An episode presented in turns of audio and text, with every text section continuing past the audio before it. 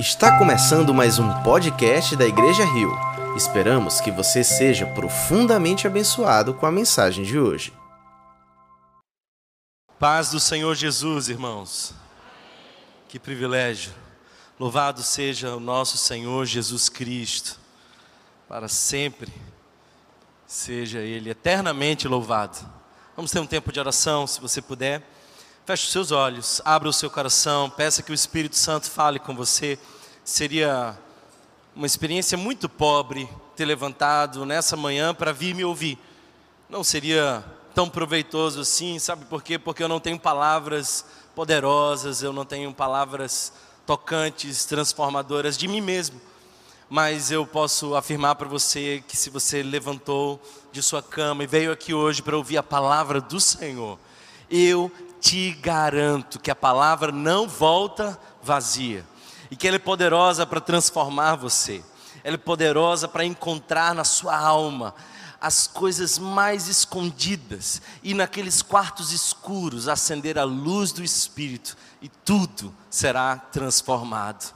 Amém. Amém. O padre Antônio Vieira diz uma coisa interessante.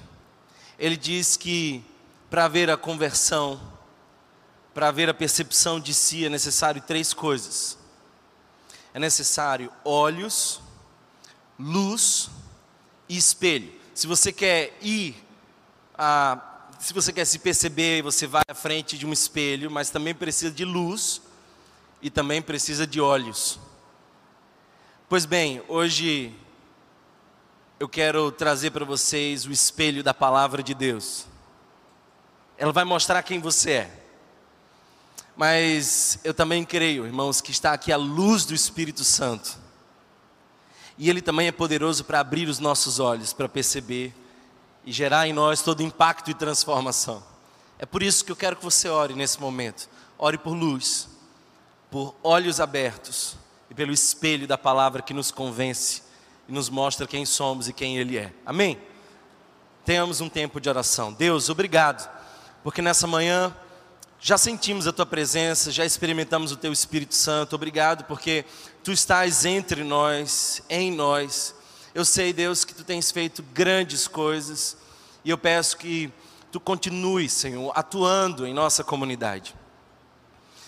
Nós dependemos do teu Espírito Santo, carecemos ouvir a tua voz, desejamos mais de ti. Não foi à toa que viemos aqui, não foi para ouvir boas canções, nós viemos te adorar, render a ti o nosso louvor. E também queremos, Senhor, desejamos ardentemente por uma só palavra, porque uma só palavra tua já é suficiente, basta uma só palavra e tudo será transformado. Eu oro, Senhor, para que Teu Espírito Santo fique à vontade em nosso meio, tome o Teu lugar de honra entre nós e que nessa manhã sejamos consolados, transformados, confrontados com a tua voz. Perdoa aquilo que um dia fomos. Corrige, Senhor, quem hoje somos. Dirija, Pai, aquilo que um dia seremos. E apesar das minhas limitações, apesar, Senhor, das nossas limitações, fala conosco. Que sejamos como um terreno fértil, cuja semente poderosa do Evangelho frutifica cem por um. Que seja assim, para a glória do Teu nome e para a nossa alegria. Amém. Amém. Abra sua Bíblia comigo, nós vamos hoje expor a passagem que está lá em João, capítulo de número 4. Evangelho de João, capítulo de número 4. Abra ou ligue a sua Bíblia.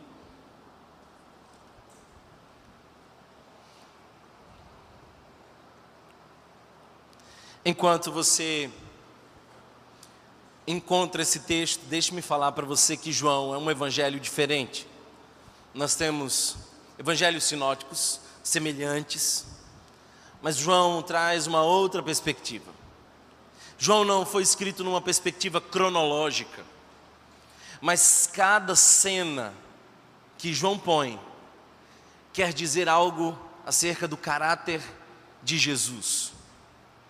Sabe, os quatro evangelhos se completam.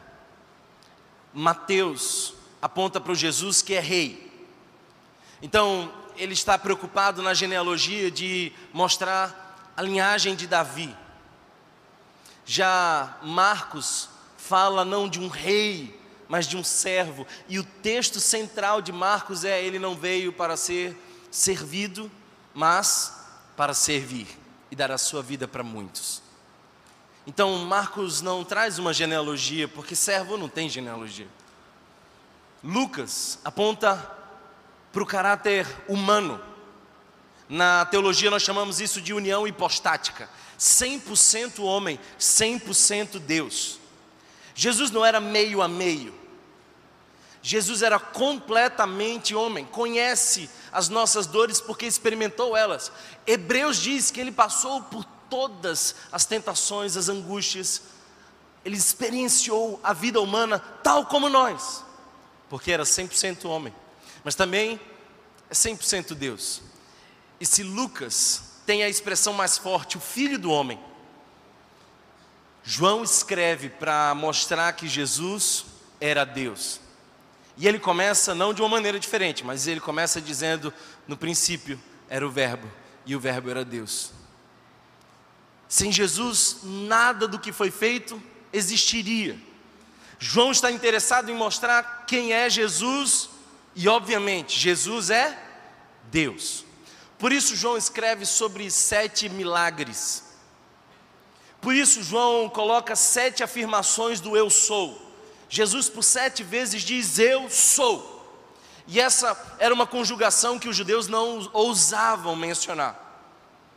É interessante que a filosofia diz que nós somos um eterno vir a ser. Nós estamos sendo para a filosofia, nós não podemos dizer acerca de nós mesmos que nós somos definidos. Estamos em constante mudança. Você não pode, por exemplo, entrar num rio, no mesmo rio duas vezes, porque o rio não é o mesmo e você não é o mesmo. Heráclito dizia isso. Mas acerca de Jesus se pode dizer que ele é o que é, porque ele é pleno, ele não está em mudança porque ele é perfeito, ele é o eu sou. Diferente de nós que estamos nesse processo, Jesus é. Por isso ele se apresenta em Apocalipse como o Amém. Ele está escrevendo para uma igreja que está morna. E a mornidão é essa indefinição. O problema não é a temperatura, é a indefinição daquele que é, mas não é. E Jesus diz: quem está falando é aquele que é o Amém. O Amém foi traduzido para nós de uma maneira muito equivocada. O Amém para nós foi quase traduzido como um tomara. Então você ouve uma oração e você faz o seu Amém como um tomara. Tomara. Não, não é tomara. Não é assim seja, como nos disseram. Amém não é assim seja, como uma esperança de futuro. Amém é a convicção em fé daquilo que já é. Então, é assim é aqui em Cristo. É assim é. Não é lindo? Por isso Jesus não é a esperança de um futuro, ele é a certeza do presente. Ele é, ele é o amém. Quando você no momento de oração diz amém, é porque tua alma em fé já diz é assim que é. Amém. Amém. amém. E aí João vai colocar os diálogos de Jesus de uma maneira, não uma maneira cronológica, mas uma maneira lógica. E nós percebemos dois importantes diálogos, um no capítulo 3, e nós não temos tempo para expor essa passagem, faremos isso em outra oportunidade, que é aquela conversa com Nicodemos. Conversa interessantíssima. Você já percebeu a ironia de Jesus muitas vezes nas conversas? Eu já prometi, um dia eu cumpro, vou fazer uma série, Os Foras de Jesus. Porque parece que Jesus faz umas afirmações um tanto fortes demais. Se eu fizesse essas afirmações, seria assim, uma espécie de fora. Por exemplo, Nicodemos chega, chega na calada da noite, a palavra Nicodemos quer dizer aquele que é a imagem do povo, Nicodemos. O povo, demos, estava representado nesse homem, por isso que ele não tem a coragem de chegar para Jesus à luz do dia. Ele é uma pessoa importante, Ele é um religioso, ele é um professor em Israel, ele é um cara que sabe das coisas. Aí ele chega para Jesus e ele vai fazer algumas perguntas para Jesus e Jesus faz algumas afirmações das quais ele não compreende. Por exemplo, você precisa nascer de novo. E aqui está uma afirmação muito importante: você pode ser uma figura da religião e não ter nascido de novo. Essa é a aplicação mais óbvia. Tem muita gente que está me ouvindo aqui nessa manhã, que é da religião, que sabe tudo, que dá o dízimo, que vai para o pequeno grupo, que participa dos processos, que veio, que pegou toalhinha, que está em tudo, mas não nasceu de novo. Entrou nos sistemas religiosos, porque o rol da igreja não é o livro da vida. E aí Jesus solta uma dessa. Você precisa nascer de novo, Nicodemos. Aí ele não entende. E ele tenta trazer a aplicação para a física. Ele quer coisa palpável. Ele diz, mas como é que eu posso? Minha senhorinha, minha, a minha mãezinha está tão velhinha, como é que eu posso? Não, meu filho, você é mestre em Israel e não conhece essas coisas. Você é professor de teologia e não entendeu esse, essa afirmação basilar tem alguma coisa errada com você, Nicodemos. Essa é a conversa que ele tem com o religioso. Percebe o tom da conversa com Nicodemos? É um tom confrontador. É um tom confrontador. Aí, vamos para o capítulo 4. Quando chega no capítulo 4, ele não está mais numa conversa com o religioso. Ele não está num terreno sagrado. Aliás, diga-se de passagem, ele está conversando com uma mulher que ninguém ousaria conversar. Ele se aproxima de uma pessoa cuja procedência é duvidosa. E há muitos fatos, o pessoal comentou. A gente viu umas fotos dela no Instagram. E assim, ela anda de biquíni por aí. Essa mulher duvidosa, apareceu com um, saiu com outro. Tem vários maridos, essa não é uma boa pessoa para se relacionar. Olha, talvez os discípulos tivessem pensado, um bom crente nunca conversaria com essa mulher. E onde é que Jesus está? Não é sem propósito que João põe o capítulo 4 na narrativa de ele conversando com a mulher samaritana, logo depois de ele ter uma conversa com um religioso. E você vai perceber dois arquétipos muito importantes nas Escrituras o arquétipo do religioso, representado muitas vezes pelos fariseus, e o arquétipo do pecador, que está distante. É o moralista e o amoral. Ambos precisam converter-se. Mas o problema é que o primeiro, o moralista, não sabe que precisa converter-se. O pecador sabe.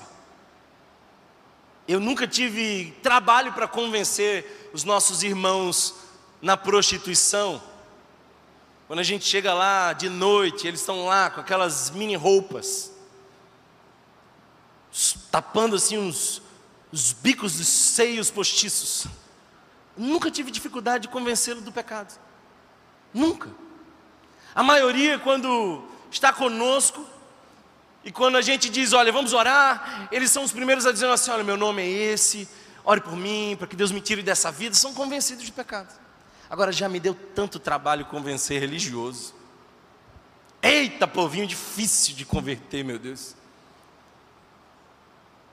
Trabalho mais difícil de um pastor não é anunciar o evangelho para um pecador. É trazer de volta a consciência a um religioso que acha que subiu a escada da fé sozinho. Alguém está entendendo essa palavra? E aí João é desenhado para mostrar para a gente isso. Ele bate de frente com Nicodemos. Tu és mestre em Israel e não conhece as basicalidades da fé. Aí ele vai para o capítulo 4. E o texto diz, nós vamos chegar lá, só estou introduzindo. O texto diz que ele faz questão de entrar em terreno samaritano. E ele se aproxima de um poço. E ele fica ali esperando.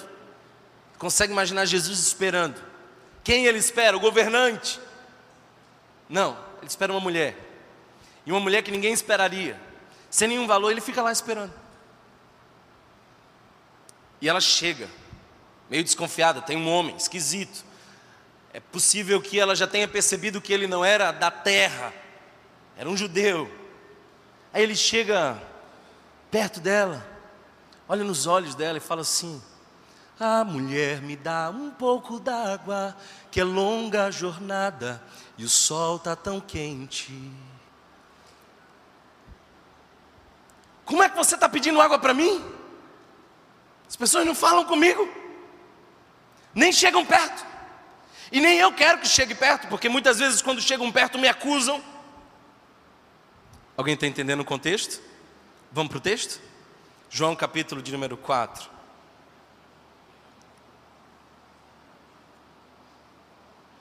Os fariseus ouviram falar que Jesus estava fazendo e batizando mais discípulos do que João, embora não fosse Jesus quem batizasse, mas os seus discípulos. É interessante que a informação é falsa, mas o incômodo dos fariseus é porque todo religioso tem desejo de controle. Você identifica facilmente um religioso quando o religioso gosta de inserir-se nos cenários para controlar a coisa nada mais da religião do que o controle, do que a mesmice, do que o mesmo cenário repetidas vezes, do que a nunca novidade. Religioso não gosta de novidade. Eles ficam assustados. Opa, tem alguém batizando mais do que João. Nem era verdade, Jesus nem estava batizando assim. Mas esse disse-me disse corre entre os religiosos. E olha só, o verso 13 diz: Quando o Senhor ficou sabendo disso, saiu da Judéia e voltou uma vez mais a Galiléia. Era-lhe necessário passar por Samaria. Era necessário passar por Samaria. Nem era. Nem era. Sabia que os judeus não passavam em Samaria? E se você pegar um mapa, você vai ver que os judeus faziam uma curva bem grande para não entrar em terras samaritanas. Nenhum judeu ia dizer assim: eu preciso passar em Samaria. Nenhum. Não era necessário para todos os judeus passarem em Samaria, era necessário para Jesus, porque a agenda de Jesus não era feita pela religião. A agenda dele era a agenda de Deus, era a agenda do Evangelho. Para ele era necessário passar em Samaria. Assim chegou a uma cidade de Samaria chamada Sicar, perto das terras que Jacó dera a seu filho José. Havia ali o poço de Jacó. Jesus, cansado da viagem, sentou-se à beira do poço. Isto se deu por volta do meio-dia. Nisso veio uma mulher samaritana tirar água. Disse-lhe Jesus: Dê-me um pouco d'água. Seus discípulos tinham ido à cidade comprar comida. A mulher samaritana lhe perguntou: Como o Senhor, sendo judeu, pede a mim, uma samaritana, água para beber? Pois os judeus não se dão bem com os samaritanos. Jesus lhe respondeu: Se você conhecesse o dom de Deus e quem lhe está pedindo água, você lhe teria pedido e ele lhe teria dado água viva. Disse a mulher: O Senhor não tem com que tirar água e o poço é fundo. Onde pode conseguir essa água viva? Acaso o Senhor é maior do que o nosso pai Jacó? que nos deu o poço, do qual ele mesmo bebeu, bem como seus filhos e seu gado. Jesus respondeu: Quem beber desta água terá sede outra vez. Mas quem beber da água que eu lhe der, nunca mais terá sede. Ao contrário, a água que eu lhe der se tornará nele uma fonte de água a jorrar para a vida eterna. A mulher lhe disse: Senhor, dê-me dessa água, para que eu não tenha mais sede, nem precise voltar aqui para tirar água. Ele lhe disse: Vá, chame seu marido e volte. Não tenho marido, respondeu ela. Disse-lhe Jesus: Você falou corretamente dizendo que não tem marido. O fato é que você já teve cinco, e o homem com quem agora vive não é seu marido. O que você acabou de dizer é verdade. Disse a mulher: Senhor, vejo que é um profeta. Nossos antepassados adoraram neste monte, mas vocês, judeus, dizem que Jerusalém é o lugar onde se deve adorar. Jesus declarou: Creia em mim, mulher. Creia em mim. Está próxima a hora em que vocês não adorarão o Pai, nem neste monte, nem em Jerusalém. Vocês, samaritanos, adoram o que não conhecem. Nós adoramos o que conhecemos, pois a salvação vem dos judeus. No entanto, está chegando a hora, está chegando a hora, e de fato já chegou, em que os verdadeiros adoradores adorarão o Pai em espírito e em verdade. São estes os adoradores que o Pai procura. Deus é espírito. E é necessário que os seus adoradores o adorem em espírito e em verdade. Disse a mulher: Eu sei que o Messias chamado Cristo está para vir. Quando ele vier, explicará tudo para nós. É uma pecadora que tem necessidade de entender a adoração, tem expectativa de um Messias. Disse a mulher: Eu sei que o Messias está para vir. Verso 26. Então Jesus declarou: Eu sou. Eu sou o Messias. Eu que estou falando com você. Palavras do Senhor. Amém. Eu gosto muito de praia. E eu acho que alguns de vocês também. Eu também gosto muito de dormir. E acho que alguns de vocês também. Contrário de muitos de vocês, eu não tenho dificuldade nenhuma de acordar, olhar o relógio e dormir de novo. Deus me abençoou com uma sonolência, uma melatonina dos céus. Se eu deitar nesse palco agora e disser eu vou dormir, eu fecho os olhos e em cinco minutos depois eu já não estou mais aqui impressionante. Eu não preciso estar cansado para dormir. Então, todo domingo, que é o dia que eu levanto mais cedo, todo domingo, eu me faço uma pergunta. E a pergunta é essa: Por que, que eu tenho que ir para a igreja? Você já fez essa pergunta também, seja sincero. Por que, que eu tenho que ir para a igreja? Porque levantar de manhã, nesse castigo de acordar cedo. Alguns irmãos podem dizer amém. Por que, que eu tenho que ir para a igreja no domingo? Aliás, por que, que eu tenho que acordar mais cedo para ler a Bíblia? Porque já há muitos anos é o que eu faço. Eu acordo mais cedo do que devia e antes de qualquer coisa eu tenho um encontro com a palavra. Mas por quê? Sinceramente, depois de semanas de chuva, você viu o sol que estava fazendo hoje? Estava lindo, não estava? Convidativo para uma praia, uma piscina, ficar em casa. Por que, que eu vim para cá? Eu não dependo da igreja financeiramente, não é o meu negócio, eu tenho uma profissão. Por que, que eu venho para cá?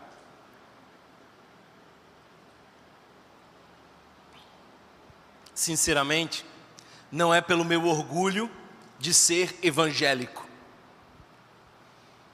Eu vi há algumas semanas atrás um adesivo no carro.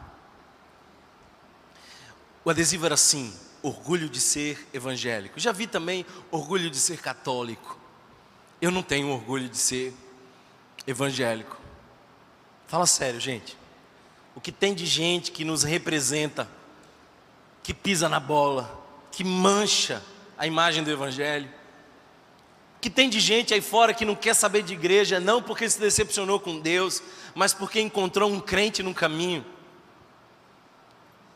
E tem um tipo de crente assim que eu acho mesmo que Deus tem que livrar a gente desses crentes.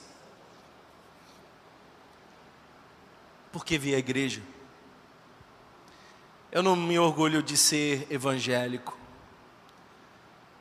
mas eu me orgulho do Evangelho. Eu não tenho nenhuma vergonha do Evangelho. E sabe por que, que eu vim aqui hoje? Porque eu creio naquilo que Paulo um dia nos disse: o Evangelho é poder de Deus. Evangelho não é um corpo de doutrina. Evangelho não é um clube religioso. Evangelho é poder de Deus. E sabe por que, que eu venho domingo após domingo, e não só no domingo, sábado, quarta, todos os dias eu vivo esse negócio, eu vivo muito intensamente esse projeto, é porque eu tenho visto o poder de Deus. Cada testemunho me mostra o poder de Deus, cada milagre, cada pessoa convertida, cada família restaurada, cada cura. Eu daqui de cima vejo gente que um dia disse: Eu nunca piso numa igreja evangélica, todo pastor é ladrão. Mas está aqui eu vi o Evangelho transformar a nossa mente, alcançar pessoas inalcançáveis. Eu vi gente que o mundo inteiro diria: pau que nasce torto nunca se endireita. Mas eu vi o carpinteiro de Nazaré entrar e mudando. Eu vi, eu vejo e eu me orgulho não de mim mesmo, nem do movimento evangélico, na maioria das vezes mais envergonha do que alegra. Eu me orgulho do Evangelho porque é poder de Deus. E é só por conta do Evangelho ser o poder de Deus que eu levantei essa manhã. E eu vim para cá não lamentando, eu vim celebrando, porque mais uma vez Deus me dá a oportunidade de abrir a Sua santa e poderosa palavra e mostrar que o Evangelho é poder de Deus, e não foi em vão que o Espírito Santo trouxe você de sua casa para cá, não foi sem razão que Deus te trouxe aqui, é porque o poder do Evangelho vai alcançar você nessa manhã. Mas esse poder é poder para quê? O que faz esse poder? Que dimensões tem esse poder? Eu quero mencionar hoje três características desse poder. Três coisas que o Evangelho, como poder de Deus, faz. Primeiro, ele alcança. O Evangelho é poder de Deus para alcançar as ovelhas perdidas para ir nos lugares que jamais imaginamos, as pessoas mais contraditórias. Quando o Evangelho é o centro, a igreja se move na agenda do Espírito e nós vemos pessoas serem alcançadas. O Evangelho é poder para quê? É poder não só para alcançar, é poder também para satisfazer. Satisfazer. Olha, eu escreveria um livro de testemunhos de pessoas dizendo assim: Ah, Thomas, eu não tinha prazer na vida. Na verdade, eu desejava a morte. Era isso que eu queria. Freneticamente pensava um jeito de morrer. Quantos de vocês já não ouviram histórias assim? Mas aí de repente o evangelho entra.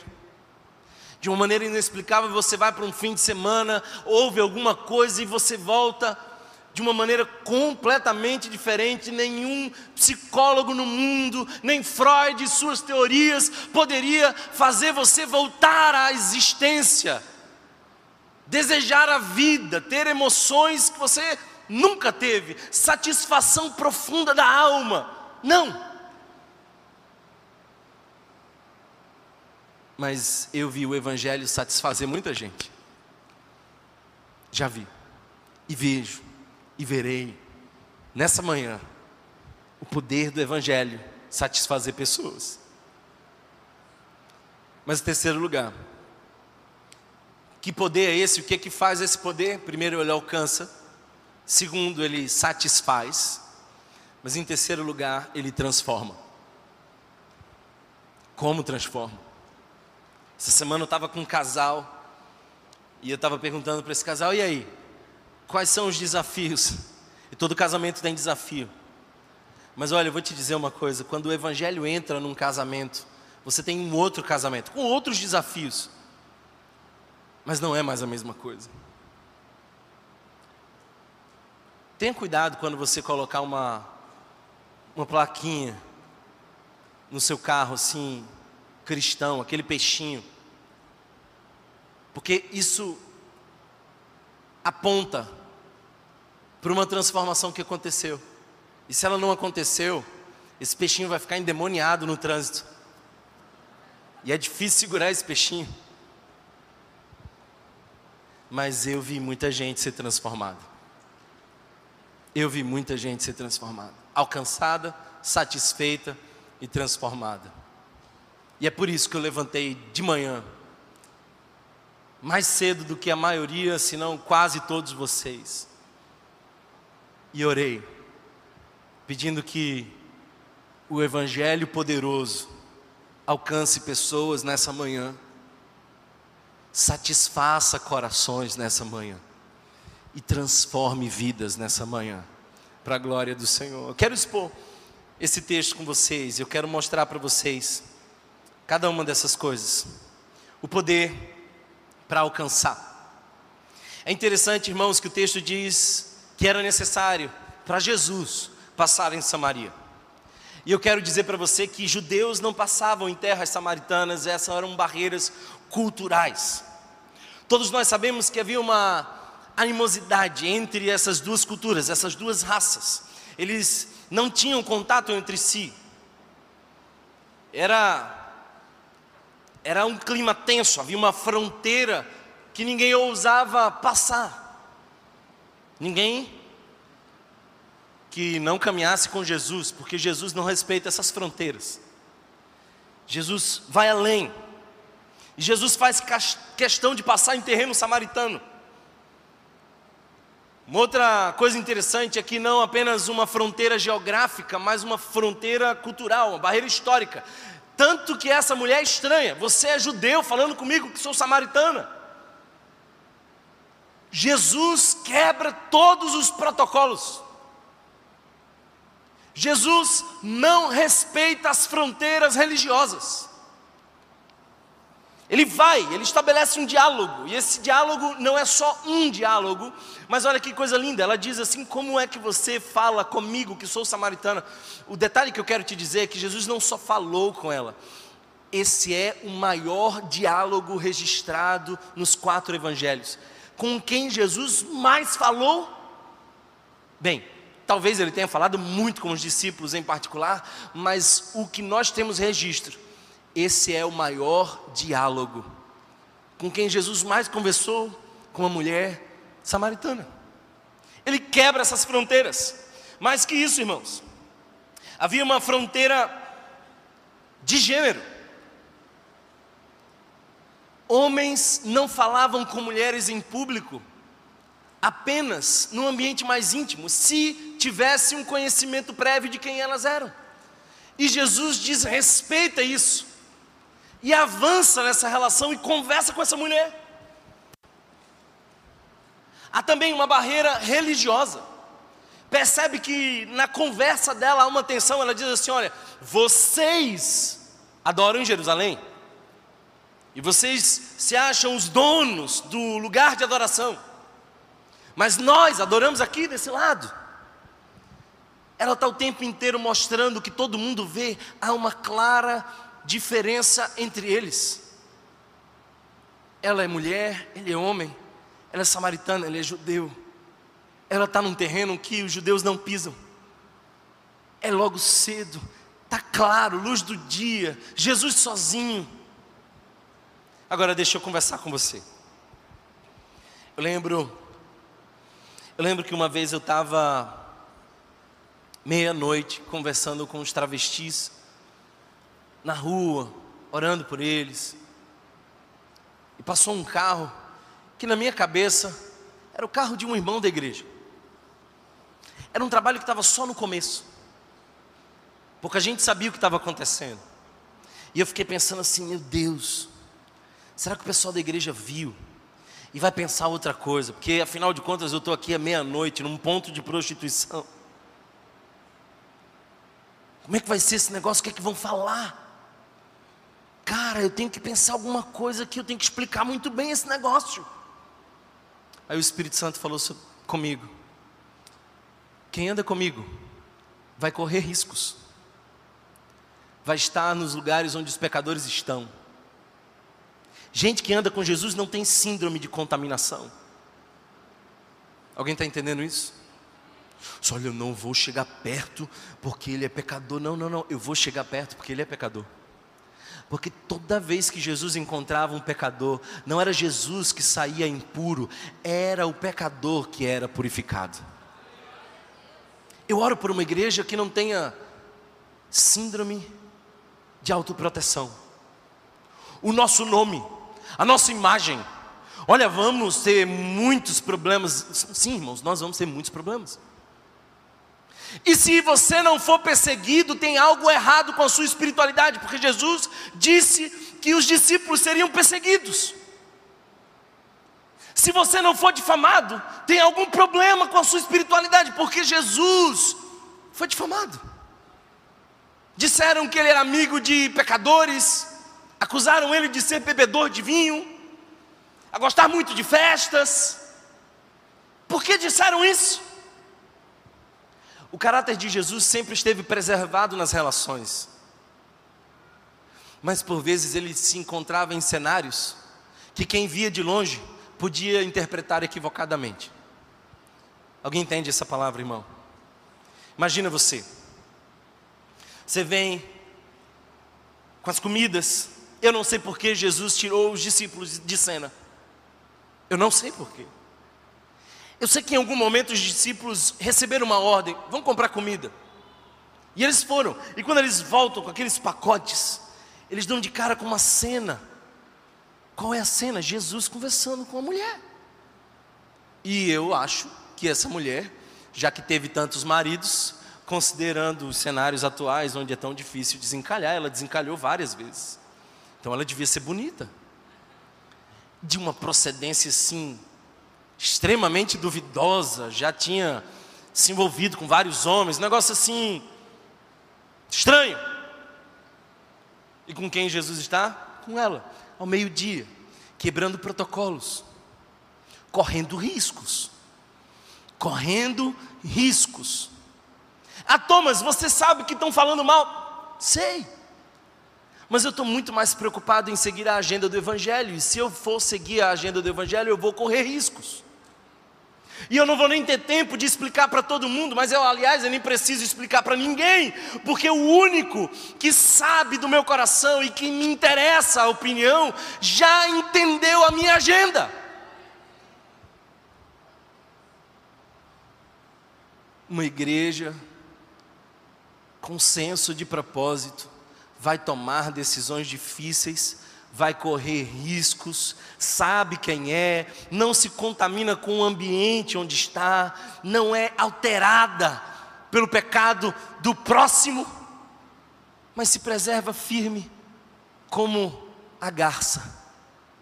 Já viu a garça? Que coisa linda é a garça.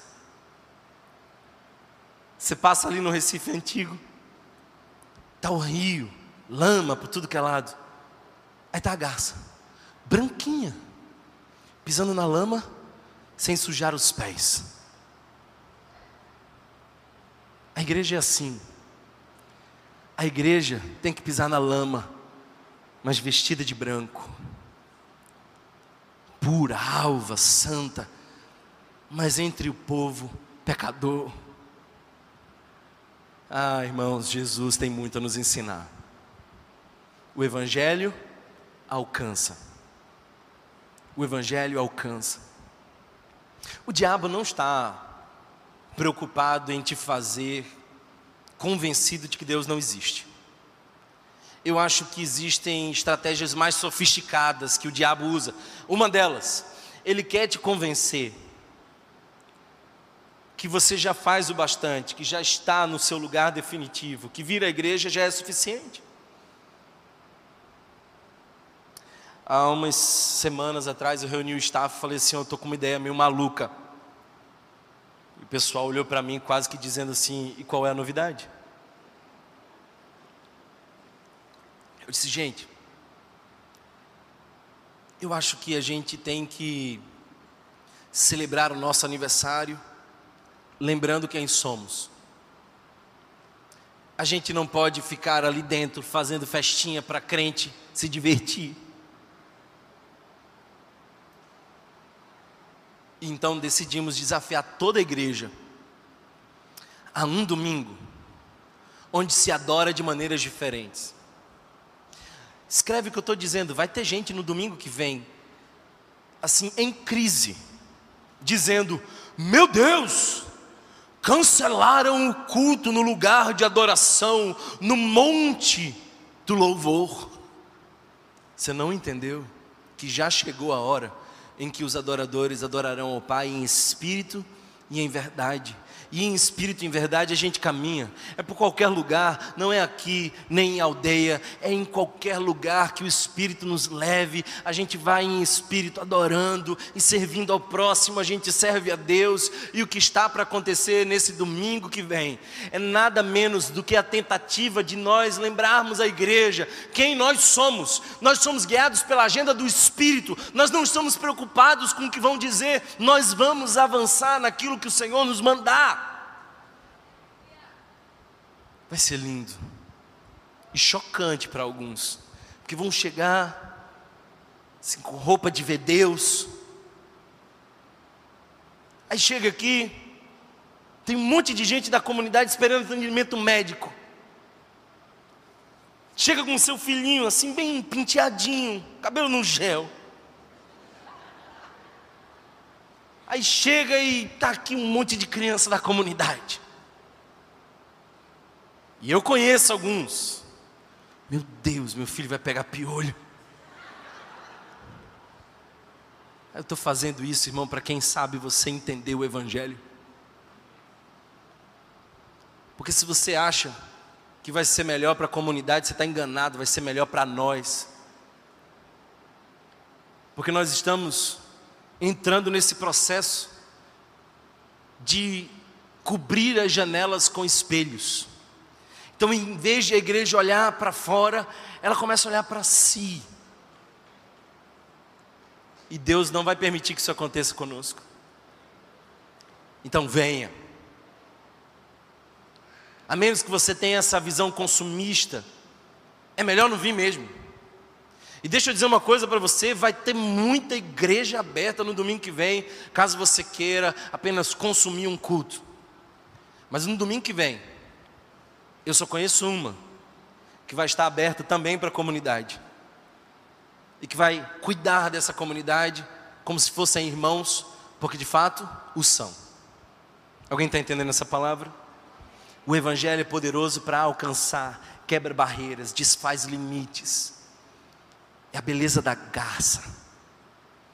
Nós queremos ir, irmãos, aonde as ovelhas perdidas estão porque nós não somos chamados a sermos as ovelhas seguras do aprisco, nós fomos chamados a sermos os pastores que se arriscam para encontrar as ovelhas perdidas.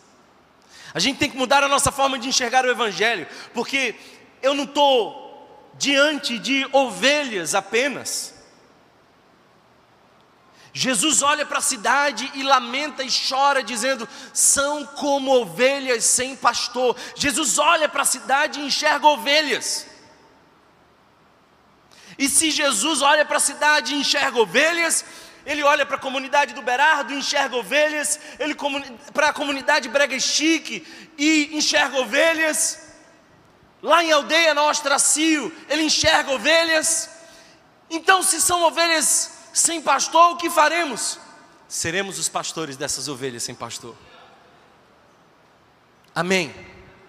O Evangelho é poderoso para alcançar.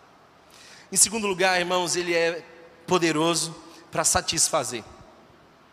Há um poema de Clarice Lispector que diz assim: Tinha sede, talvez fosse apenas falta de vida. Estava vivendo menos do que podia e imaginava que sua sede pedisse inundações. Nós não estamos num processo de nos tornar ONG. Porque, por mais que você sirva alguém, é necessário mais do que isso para satisfazer a alma humana. Todos nós temos uma insatisfação crônica. E nós estamos em vão tentando satisfazer isso do nosso jeito. E as nossas idolatrias são uma tentativa humana de satisfazer a nossa alma. E Jesus está diante de uma mulher, e ela começa a fazer perguntas, e ela está interessada em alguma coisa que mude a vida dela, porque ela vai no poço, e toda vez que ela vai no poço, pega um pouco de água e chega em casa e usa. E é interessante, porque as mulheres geralmente iam logo cedo, pegavam água para os afazeres domésticos. Essa mulher está no meio-dia, ela não quer encontrar ninguém, ela está sozinha, ela tem lacunas, ela tem carências, ela tem dramas profundos da alma. Aí Jesus, do nada, no meio da conversa, parece que muda de tema e ele diz assim: vai chamar o teu marido. É que o Evangelho alcança, mas ele vai além disso, ele também satisfaz. Ah, meu Senhor, dá-me dessa água. Se você entendesse o que eu estou dizendo, você beberia dessa água e seria um rio a jorrar. Vai ter um rio fluindo de você. Sabe, quando tem um rio fluindo de você, uma evidência é de que outras pessoas vêm, outras pessoas sedentas. Se você é um rio, você atrai pessoas sedentas. Se você é de fato um rio de Deus a fluir, pessoas sedentas virão para encontrar satisfação. Você já teve alguma experiência de muita sede? Já fez uma cirurgia e lhe proibiram de comer ou beber alguma coisa, você ficou por horas. E quando finalmente você toma aí aquele gole gelado de água, não existe outra palavra senão satisfação para traduzir a experiência. O que Jesus está dizendo é que Ele preenche os vazios o seu problema, minha irmã, é que você tem projetado um romance que você não viveu.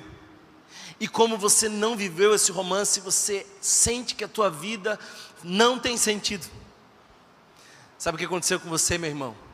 É de que você fez um projeto de vida e a satisfação que você achou encontrar era na sua carreira, era no seu dinheiro. Então você disse: Olha, quando eu chegar nesse topo aqui, eu estarei satisfeito mentiram para vocês. Fizeram vocês subirem a montanha errada, passaram anos e anos escalando, e quando chegaram no topo disseram: não era essa. E Jesus vem paciente, me parece muito mais paciente com essa mulher do que foi com Nicodemos. E ele diz: Olha, eu tenho uma água para te dar. E a coisa mais linda é o rio sentado no poço.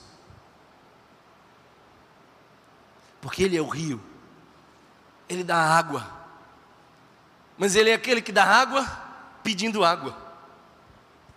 E é interessante que Deus pede aquilo que ele já tem. Às vezes Deus pede de você coisas que ele já possui. Ele é aquele que satisfaz o desejo do nosso coração. Sabe, irmãos, nós precisamos entender que o Evangelho não é apenas uma mensagem para entreter os crentes, é a única palavra que satisfaz a alma humana. Tem um louvor que diz assim: Boi com sede bebe lama. Flávio José a sede faz a gente beber lama. É verdade.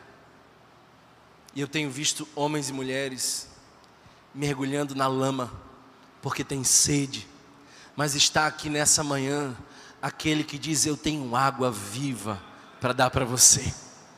Esquece essa lama, sai desse cenário, desfaz esses vícios. Eu tenho água viva e a tua alma nunca mais terá sede. Nada preenche mais o nosso coração do que estar na presença do Senhor e encontrar a fonte de água viva a jorrar para a vida eterna.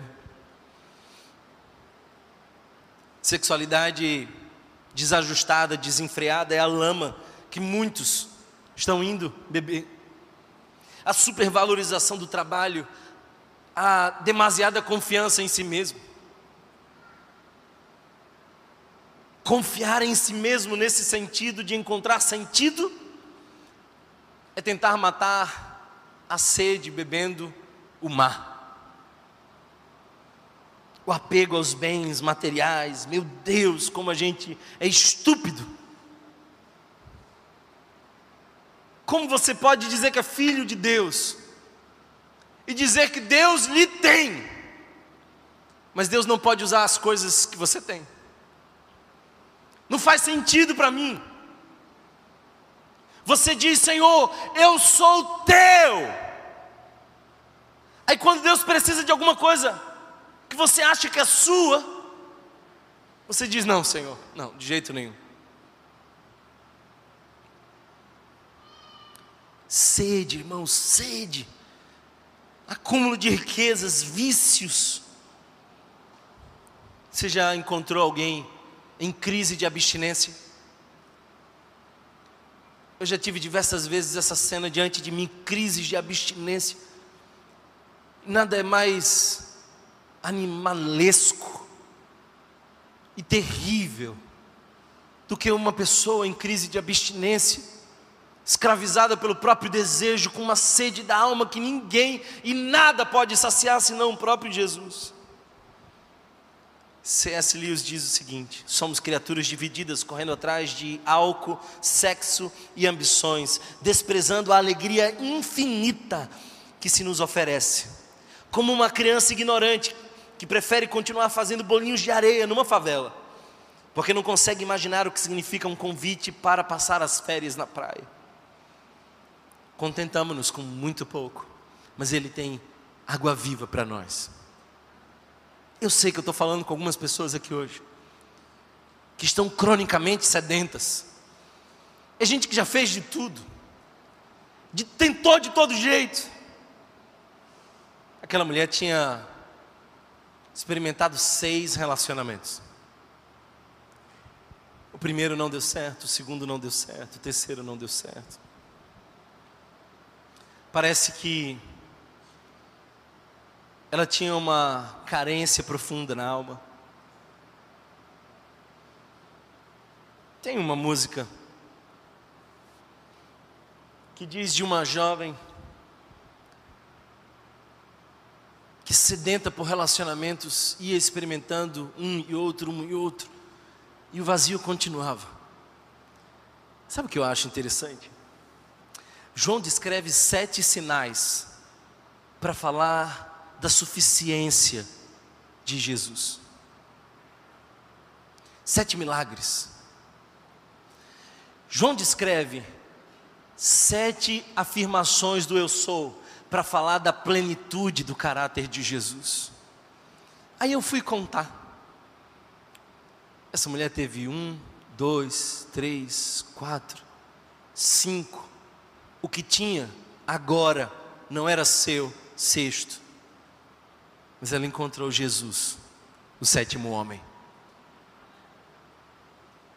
Ela encontrou aquele que satisfaz finalmente os vazios da alma. Meus irmãos, eu não estou apostando nesse negócio. Eu dou a minha vida por isso. Não é um palpite, é convicção daquele que também foi achado num poço de pecado e convidado a beber da água que não mais permite sede. Porque o Evangelho é poderoso para alcançar mas o Evangelho também é poderoso para satisfazer. Por último, o Evangelho é poderoso para transformar. Uma das coisas lindas que eu percebo nesse texto é que essa mulher chega com um cântaro. E se você observar, vai ver que ela nota Jesus não tem um cântaro, ela tem. Mas depois ela nota que Jesus tem algo que ela não tem. E ela deixa o cântaro. Ela foi para o poço para pegar água, mas ela voltou para anunciar a água da vida. E ela entra naquela cidade. E deixe-me dizer uma coisa: aqui há uma estratégia profunda. Se você quer transformar uma sociedade, você precisa alcançar uma pessoa. Uma pessoa. Às vezes, a gente minimiza o impacto de uma vida. Mas no Evangelho, irmão, uma vida vale mais que o mundo inteiro. Uma vida transformada, redimida, restaurada, gera um impacto numa sociedade inteira. Eu não sei quem pregou para Billy Graham, mas eu sei que esse cara que semeou no coração desse homem alcançou milhares e milhares através dele. Essa mulher deixa o cântaro. Ela agora encontrou uma satisfação, ela entendeu o Messias.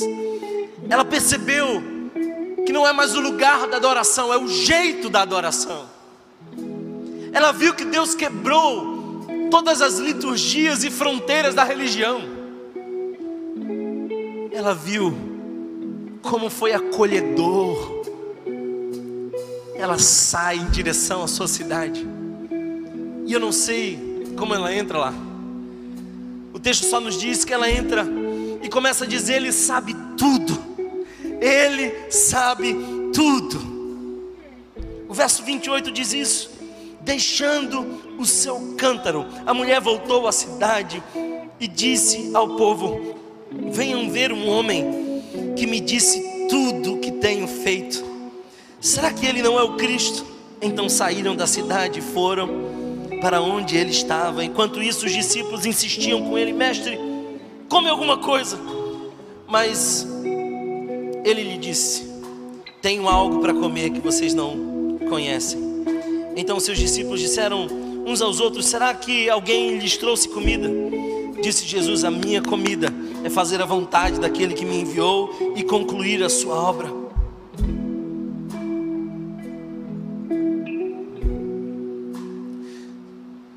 Depois, no verso 39, vemos o resultado. Muitos samaritanos daquela cidade creram nele por causa do seguinte testemunho dado pela mulher: Ele me disse tudo o que tenho feito. Assim, quando se aproximaram dele, os samaritanos insistiam em que ficasse com eles, e ele ficou dois dias. E por causa da sua palavra, muitos outros creram e disseram à mulher: Agora cremos, não somente por causa do que você disse, pois nós mesmos o vimos, o ouvimos e sabemos que este é realmente o Salvador do mundo. Glória a Deus. Deus tem os seus métodos. Ele escolhe uma mulher sem crédito, sem procedência, e faz dela a missionária.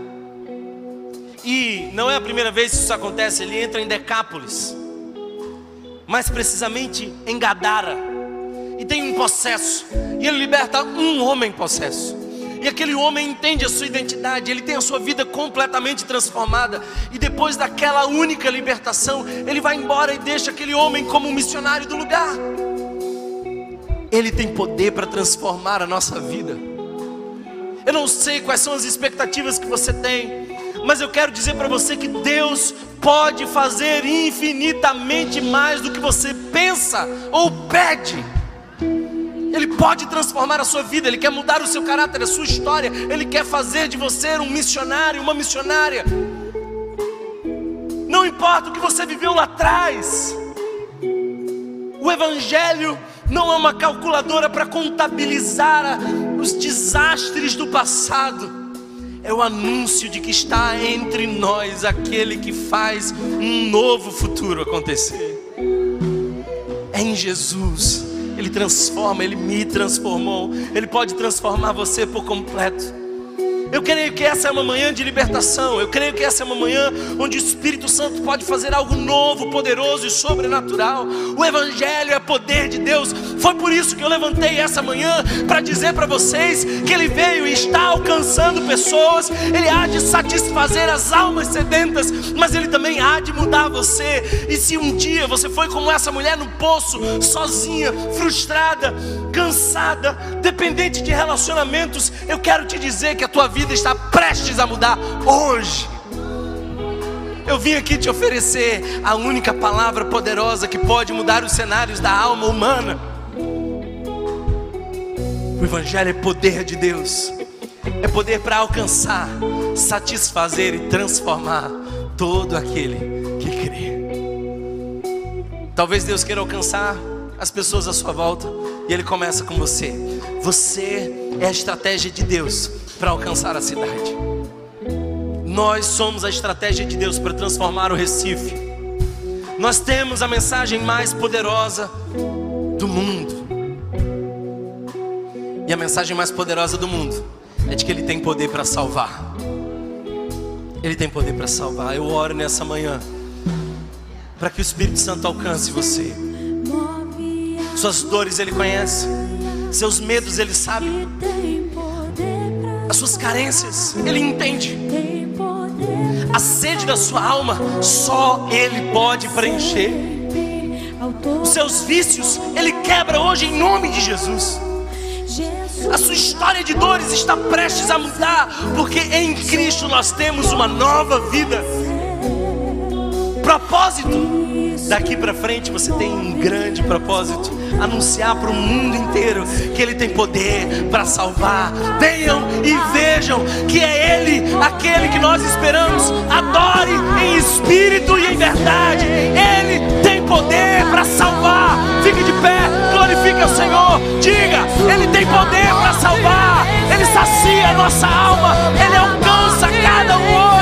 Se você foi abençoado por essa mensagem, compartilhe com alguém, para que de pessoa em pessoa alcancemos a cidade inteira.